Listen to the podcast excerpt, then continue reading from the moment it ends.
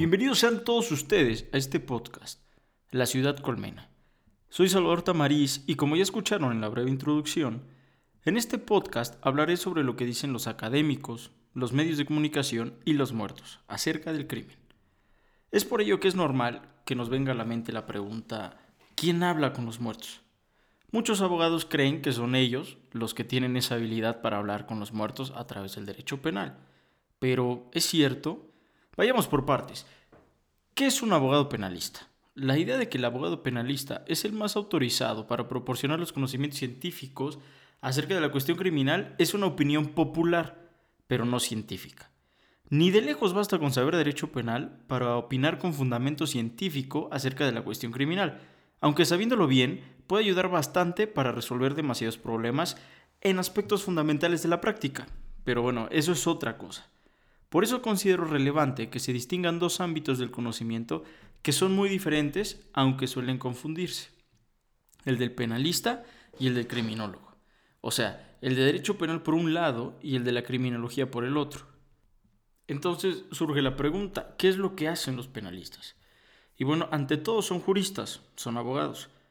El derecho se divide en ramas o especialidades, como es el derecho civil, mercantil, laboral, Quiero hacer un corte aquí. Mis respetos para los abogados laboralistas. Ustedes han vencido la migraña que a mí me da cuando leo algo de derecho laboral. Como anecdotario, ojalá fuera uno parecido a la de la cotorriza, porque me escucharía más gente, ¿verdad? Pero bueno, en la licenciatura sufrí demasiado con esa materia. Un saludo a mi amigo Luis Fernando, que me acompañó a acariciar billetes en el centro libanés para poder pasar la materia. Efectivamente, el maestro daba pláticas ahí y nos invitó y pues nosotros, nada barberos, fuimos para tener una mejor apreciación acerca del dinero y pláticas bastante, bastante extrañas. Pero bueno, continuamos. Derecho penal, administrativo, constitucional, etc. Y cada día las ramas del derecho se especializan más. Hoy no hay nadie que maneje todo el derecho a profundidad, como no hay ningún médico que domine todas las especialidades. El derecho penal es una de esas ramas, el cual se ocupa de trabajar la legislación penal para proyectar lo que llamamos doctrina jurídica penal, es decir, para proyectar la forma en que los tribunales deben resolver los casos de manera ordenada, no contradictoria. De manera sintética, se podría decir que la ciencia del derecho penal que se enseña en las clases universitarias de todo el mundo se encarga de interpretar leyes penales de modo armónico para facilitar la tarea de los jueces, fiscales y defensores. Su trabajo es básicamente de interpretación de textos con un método bastante complejo, que se llama dogmática jurídica, porque cada elemento en que descompone la ley debe ser respetado como un dogma, dado que de lo contrario no interpretarían, sino que crearían o modificarían la ley. Ahora bien, la tarea del penalista es fundamental para que los tribunales no resuelvan arbitrariamente lo que quisieran, sino conforme a un orden más o menos racional, previsible. La fuente principal de la ciencia jurídica penal de hoy, es decir, de la dogmática jurídica aplicada a la ley penal, es la doctrina de los penalistas alemanes. En toda Latinoamérica se siguen cercanamente escuelas alemanas desde hace demasiados años. Conforme a los principios de la ciencia jurídica alemana, los penalistas construyen un concepto del delito que se llama teoría general del delito. Las discusiones sobre esta teoría son poco menos que interminables, pero en general se trata de un orden prioritario conceptual para establecer frente a una conducta si es o no delictiva en miras de una sentencia. Para eso se dice que el delito es una conducta típica, antijurídica y culpable. O sea, ante todo debe ser una acción humana, es decir, dotada de voluntad. En segundo lugar, esta debe ser prohibida por la ley, o sea que cada tipo es la descripción que la ley hace de un delito. Por ejemplo, matar a otro, violar a otro, robar, apoderarse de un bien mueble, etc. En tercer lugar, no debe estar permitida, con las excepciones obviamente de legítima defensa o del estado de necesidad. Por último, debe ser culpable, o sea, reprochable al autor. Esta es la estructura básica sobre lo que se discute, respetando ciertos principios constitucionales como la legalidad, por ejemplo, que impide que se imponga pena por algo que no está estrictamente descrito en una ley anterior al hecho, o como la lesividad, que requiere que en todo delito exista un bien jurídico lesionado o puesto en peligro. Pero la dogmática penal también tiene que ver con el estudio de la pena. Se ocupa de encontrar una justificación racional a los castigos. Pero el problema es que su enfoque es especulativo, lo que significa que estudia las penas en el mundo de las ideas, no de la realidad. La disciplina llamada teoría de la pena busca legitimarla, o sea, imprimirle una justificación ética jurídica, dando respuestas racionales a preguntas como ¿por qué castigar? ¿Para qué castigar? Y finalmente, ¿cuándo castigar? Por ejemplo, se dice que se castiga por cuatro razones. 1. Así lo exige el valor justicia. 2. Se vulneró la norma. 3. La sociedad tiene derecho a defenderse. Y cuarta, es necesario readaptar al delincuente. A la pregunta de ¿para qué castigar? se contesta que se castiga para 1. ratificar la validez de la norma violada. 2. Prevenir que el criminal reincida privándolo de su libertad. 3. Evitar mediante el ejemplo de la pena aplicada al infractor que otros sigan su camino. Y cuarto, reinsertar al criminal en la sociedad. A la interrogante ¿cuánto castigar? está en función de la respuesta ofrecida a las preguntas anteriores. Si se sostiene que se castiga porque la sociedad tiene derecho a defenderse y para que el criminal no reincida, entonces se considera que deberá castigarse tanto como sea necesario para lograr aquellos fines. La teoría de la pena sigue siendo especulativa. Es un tratado del deber ser. Elabora un programa, una justificación en papel de lo que el Estado debe buscar con la imposición de las leyes penales. Pero como su análisis no es realista ni es empírico, si el Estado se aleja de los fines que la teoría establece, los teóricos de la pena dirán que tal distanciamiento es una circunstancia, de hecho, que no resta legitimidad al programa. Pensadores célebres del pasado han tratado de darle un significado a la pena, han tratado de darle una justificación. Algunos, con sus argumentos, inmortalizaron su pensamiento, como es el caso de Montesquieu, quien en su magna obra El espíritu de las leyes es contundente. Él dice, la severidad de las penas es más propia del gobierno despótico, cuyo principio es el terror, que de la monarquía o de la república, las cuales tienen por resorte respectivamente el honor y la virtud. Además destacó que hay dos géneros de corrupción, uno cuando el pueblo no observa las leyes y el otro cuando las leyes mismas lo corrompen. Mal este último incurable porque está en el remedio. Él advirtió los enormes riesgos del terrible arte de corregir a los hombres comprometiendo su dignidad o infringiendo un dolor innecesario. Por otro lado tenemos a Platón, quien concibió la pena como un medio para lograr la purificación del alma culpable, como una medicina del alma necesaria para establecer el equilibrio roto del hombre consigo mismo. Así advertía que la pena solo se justifica y adquiere plena eficacia moral no por sí misma, ni como expresión de una venganza pública, sino con fines preventivos, en tanto que preserva y restituye la salud moral entre los hombres. Otro pensador célebre es Kant. Renuncia a ver en la pena un medio puramente represivo, porque él dice, el hombre en cuanto fin final, no puede ser utilizado mediante el castigo simplemente como un medio para promover la felicidad en la sociedad. Por último, también me gustaría compartirles el pensamiento de Tomás Moro acerca de la pena de la muerte. Para ponernos en contexto, hay que recordar que Moro, en su obra Utopía, pintó en ella la isla del gobierno perfecto, donde sabias leyes ordenan la vida matrimonial, el servicio militar, la educación de los niños, etc. Moro nos recuerda que la pena de muerte como castigo no solo es excesiva, sino contraria al interés público. En un planteamiento en su circuito contextual, nos recuerda que dicha pena mortífera es demasiado cruel para castigar el hurto, y no suficiente para evitarlo.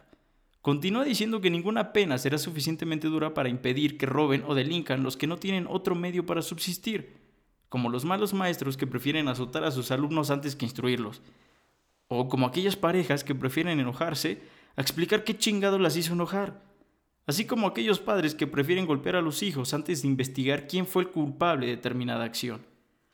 Ahora, referente a este tema creo que es demasiado importante destacar este lo que dice Tomás Moro, que dice que no será suficientemente dura para impedir que roben o delincan los que no tienen otro medio para subsistir. La criminología crítica se enfoca en esto, o sea, se enfoca en los criminales, pero no solo por en su persona, sino que investiga la sociedad donde se mueven, investiga cuáles son esos factores que inciden en él o repercuten en él para que los motive a delinquir.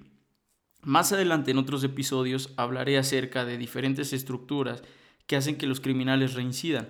Independientemente de la teoría de la criminología clínica, la cual menciona que el delincuente delinque porque está en su persona el ser así. O sea, parte de la teoría es cierta, pero también parte de la teoría de la, criminología crítica es cierta. Ahora bien, hablando de la pena, en episodios posteriores tocaré temas importantes como lo que sucede realmente con las prisiones, hoy llamadas centros de reinserción social, que por más que le cambien el nombre, sigue la misma corrupción, el mismo degenere, el mismo desorden y el mismo olor. Retomando el diálogo inicial, puede verse que el delito de los penalistas es una abstracción, o sea que se construye con un objetivo determinado que es llegar a una sentencia razonable, pero la realidad social es que este delito no existe, porque en el plano de lo real existen las violaciones, los homicidios, estafas, robos, pero no el delito como tal. Lógicamente se preguntarán, ¿qué es lo que saben estos señores abogados entonces acerca de la realidad del delito, de lo que pasa en el mundo, de lo que hacen los delincuentes, los policías, los jueces, las víctimas? Sencillamente les contesto, el abogado penalista en estos temas sabe lo mismo que cualquier hijo de vecino que lee los diarios o ve la televisión, porque el penalista se ocupa de la ley, no de la realidad. Entonces la pregunta es la siguiente, si los abogados penalistas no conocen realmente la situación del delito, ¿Por qué son los que salen en la televisión para responder preguntas acerca de la criminalidad? Y la respuesta es bastante sencilla, por la criminología mediática. Esta criminología es el cáncer de toda la criminología. Es la criminología que calla a los muertos y nos impiden hablar con ellos, por el simple hecho de que a la criminología mediática no le interesa el diálogo, no le interesa resolver problemas. Lo que le interesa es vender. Vender libros, aumentar el discurso de los políticos, y crear una verdadera diarrea legislativa en materia penal que ni un treda le hace frente. En un episodio posterior les hablaré punto por punto de la complejidad de hacerle caso a la criminología mediática y sus consecuencias. De momento quiero retomar el punto donde la mayoría cree y opina que dando amor en las familias y fortaleciendo valores sociales, así como educación, disminuye la violencia. Pero ¿qué tan cierto tienen estas opiniones trilladas de café? Es necesario que veamos el bosque y no solo el árbol en esta materia. Es racional que los habitantes de ecologías urbanas criminógenas actúen con violencia, ya sea por aprendizaje social, por estrategia de adaptación, aceptación o supervivencia. Lo irracional es esperar que un individuo cambie su comportamiento sin que en su nicho ecológico se hayan modificado las dinámicas internas que lo caracterizan. Pero entonces, ¿quién puede hablar con los muertos? Los criminólogos han desarrollado un idioma bastante claro, pero no todos. Algunos siguen enfrascados en la criminología clínica o la criminología del paso al acto. Su mesías fue y sigue siendo Alfonso Quirós Cuarón. Un tipo bastante brillante, pero después de él hubo bastantes pensadores y teorías que revolucionaron el pensamiento. Y seguir enseñando únicamente criminología clínica se me hace un error, porque es importante ver de frente un objeto, pero lo es más poder verlo desde diferentes ángulos. Quienes pueden tener un mejor diálogo con los muertos entonces son los criminólogos, ya que no se ocupan tanto del deber ser, sino del ser. De esto se ocupa la criminología precisamente, donde convergen muchos datos que provienen de diferentes fuentes, de diferentes ciencias, como lo es la sociología, la economía, la psicología, historia, antropología, etc., que tratan de respondernos qué es y qué pasa con el poder punitivo, con la violencia productora de cadáveres. Esta ciencia primero se preguntó por las causas del delito, lo que se llamó criminología etiológica, y trataron de responderlo de manólogos, juristas, filósofos, hasta los médicos, psicólogos y sociólogos. Recientemente se advirtió que el poder punitivo también era causa del delito, y pasó a, analizarlo y a cuestionarlo. Esas son algunas de las etapas que me gustaría platicar con ustedes, hablar sobre el panorama general del poder punitivo y su función real en el marco del poder planetario.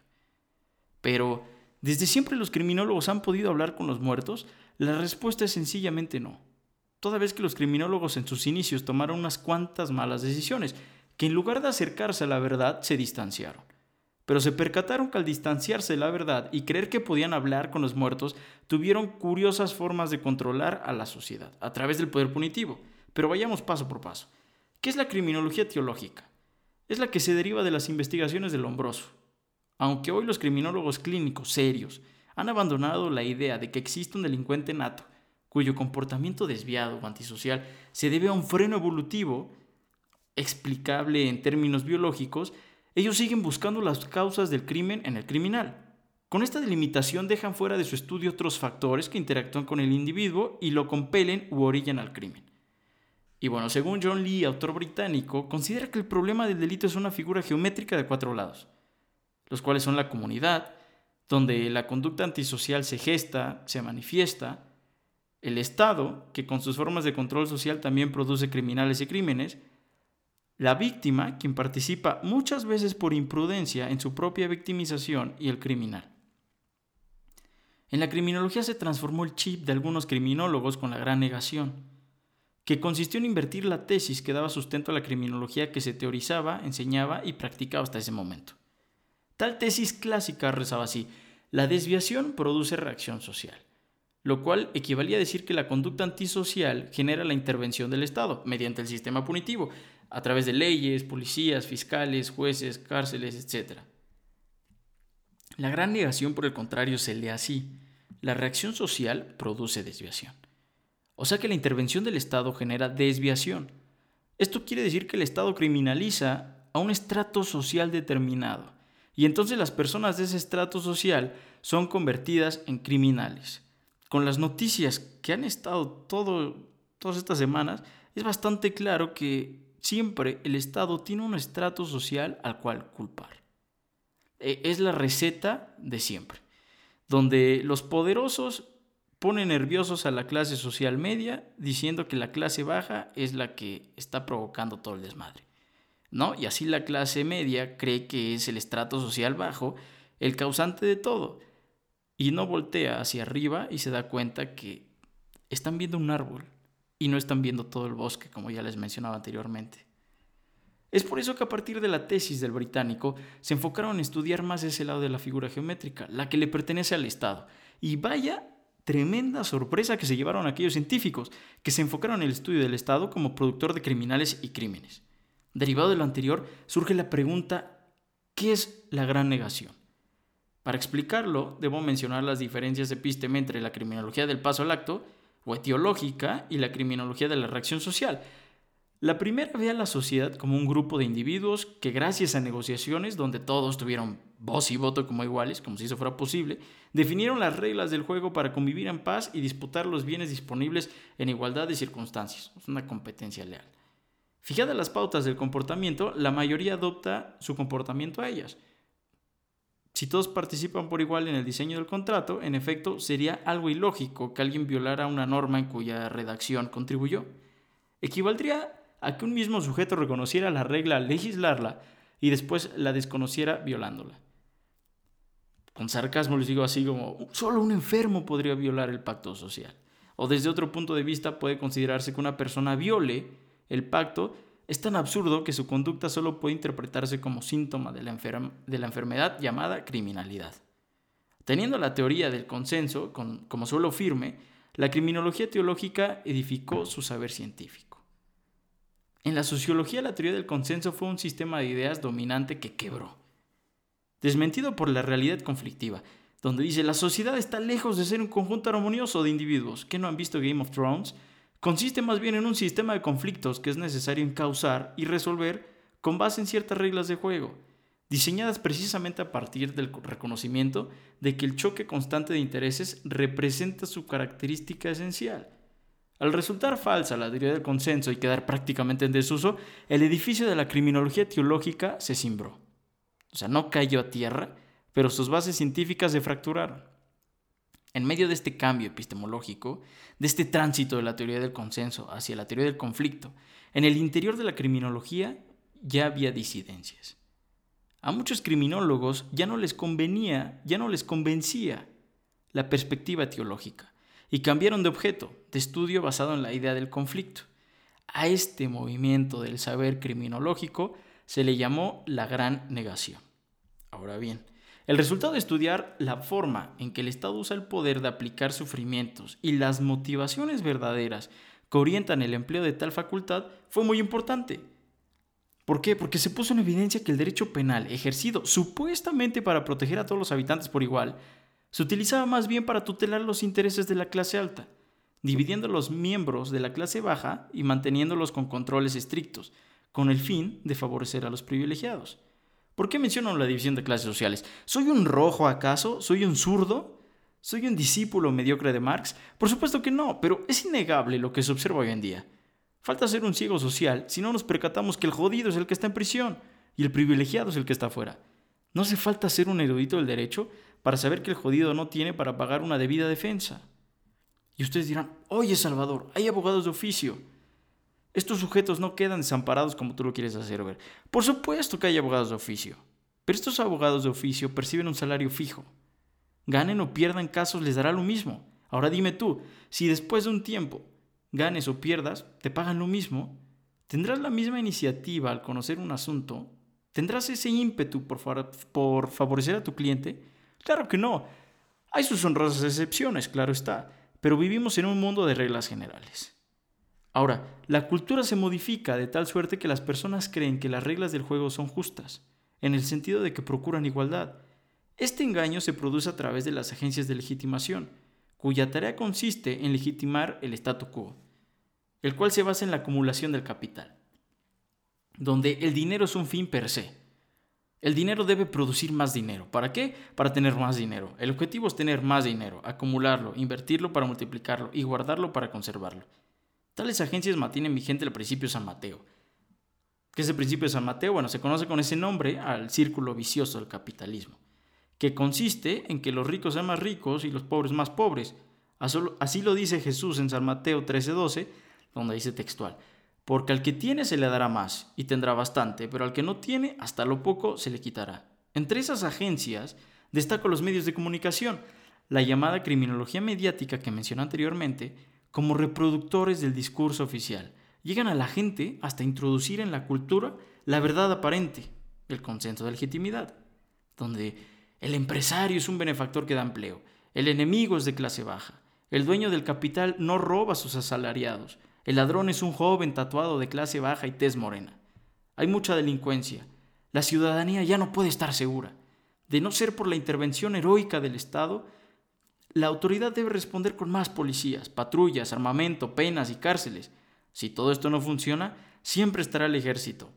Los muchachos nos salvarán. ¿Les suena, ¿Les suena conocido? ¿Han escuchado o visto algo parecido en nuestro México lindo y bello? Ahora, ¿cuál es el problema? La ciudadanía compra este producto mediático y exige al Estado reaccionar contra la ola de criminalidad. El Estado, obediente al principio Vox Populi, Vox Dei, actúa en consecuencia. La solución a la violencia es la violencia. Lo importante es más criminalización primaria y más criminalización secundaria. La criminalización primaria, en el lenguaje formal de la criminología de la reacción social, dice que se le conoce con ese nombre al hecho de que el legislador incorpore una conducta al listado de las que están prohibidas mediante la amenaza de la pena, o sea, el acto tipificador. La criminalización secundaria consiste en la acción y el efecto de atribuir una conducta delictiva a una persona determinada. Cuando esa criminalización se realiza con base en la apariencia, se dice que es selectiva. Un ejemplo de la criminalización secundaria. Hay nuevos habitantes en un fraccionamiento. Tú ya llevas, que te gusta? Cinco años viviendo en un fraccionamiento y todo es paz y armonía. De repente entran unas cuantas familias que tienen, como ya mencionaba anteriormente, por ejemplo, este, tez morena, un chingo de tatuajes, tatuajes en la cara y demás, y empiezan a haber fiestas constantes. A ti no te consta quién está haciendo esas fiestas, pero tú hablas en la caseta y dices, seguramente son los nuevos vecinos. Sí, esos vecinos tatuados, siempre tienen cara de que echan desmadre. Tú no tienes la evidencia de que ellos sean las personas, pero ya estás haciendo un prejuicio por apariencia. O sea, ya estás siendo selectivo. Ya estás haciendo una criminalización secundaria. ¿Por qué? Porque ya estás atribuyendo una conducta delictiva a una persona determinada. Puede ser que hacer desmadre con una fiesta no sea una conducta delictiva, pero si cambias ese ejemplo, puedes darte cuenta que juzgas según la facha de una persona. Si ves a un tipo feo enfrente de ti en una calle solitaria, te cambias de banqueta. ¿Por qué lo haces? Por una criminalización secundaria. Porque los medios de comunicación, así como las pláticas con tus amigos, te han llevado a pensar que toda persona que se viste diferente a ti, que se comporta diferente a ti, es malo. Cuando no es así, Digo, no, te estoy diciendo que si caminas por una calle solitaria y ves un tipo que, o quién sabe, ya ven, así es como, así es como nos han implantado ese pensamiento. Ahora, desgraciadamente así es como funciona el sistema punitivo mexicano, al igual que la mayoría de sistemas legales de otros países. En el lenguaje formal de la criminología crítica, por sistema punitivo se entiende como el conjunto de agencias que conforman el aparato de justicia penal.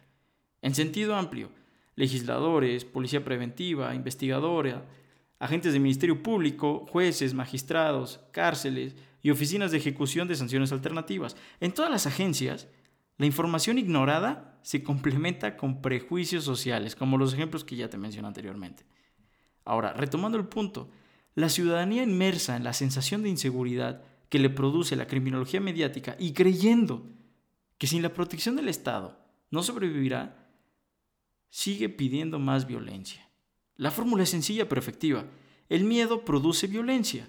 Si se genera miedo, se legitimará el incremento de la violencia formal. Así, la reacción social, como violencia que es, en vez de legitimarse mediante el respeto de principios ético-jurídicos tendientes a minimizarla, se legitima con el principio Vox Dei. Esta ruta de acción no garantiza más seguridad en el sentido de menos crímenes, sino más división de la clase baja mediante la criminalización secundaria, así como la conservación del statu quo. De esta manera es como funciona la criminología mediática y se dirige el sistema punitivo. La construcción de más cárceles es interpretada por los habitantes de una ciudad como una inversión. ¿Por qué? Porque así mejora la seguridad de las calles. Pero realmente significa que habrá más espacios disponibles en prisión para sacar a ciudadanos de circulación, a personas que hoy están libres. Igualmente, una reforma a la ley penal que prevea más castigos puede ser aplaudida por las personas que han sido mimetizadas por el discurso de la criminología mediática. No obstante, ¿qué significa? Que existirán menos derechos. La violencia no deja de ser violencia porque se legalice, o sea, eso hay que dejarlo claro, o está en función de quien la ejerza, tanto por parte del Estado como del ciudadano. La violencia también es una conducta indeseable. A esta reacción social violenta podemos señalarla ahora como violencia estatal. Thomas Mathisen reflexiona que la televisión ha contribuido suficiente para la escala del encarcelamiento, para el aumento en el uso de la prisión. Dice que la televisión, con su publicidad, corroe las defensas culturales, o sea, los valores, que podrán oponerse al uso exagerado de la prisión. Sostiene que anteriormente la política criminal estaba más o menos controlada por reflexiones teóricas, filosóficas y científicas. En cambio, hoy es gobernada mucho más por la clase de noticias de nota roja que pueden este, venderse en televisión y por la opinión comercial difundida en los medios de comunicación. Anota también un cambio en la naturaleza del debate público acerca de la cuestión criminal. Antes el debate filosófico permitía la racionalidad comunicativa, es decir, enfatizar en la veracidad, importancia y sinceridad de la argumentación. Era posible discutir con honestidad y esperar cierta atención por parte de los tomadores de decisiones. Pero hoy la racionalidad comunicativa vive su vida en las esquinas aisladas de las revistas científicas, en reuniones académicas donde solo asisten los académicos, quienes están más interesados en escribir libros que en comunicarle a la gente qué es lo que sucede realmente. Mientras tanto, el debate público está inundado de iniciativas políticas oportunistas en el contexto de una parodia televisiva, shows de entretenimiento llamados debates. Y bueno, queridos amigos míos, eso es todo para este primer episodio de La Ciudad Colmena. Espero haya sido de su agrado y por un momento los haya invitado a pensar más allá de lo que nos dicen las noticias, los medios de comunicación.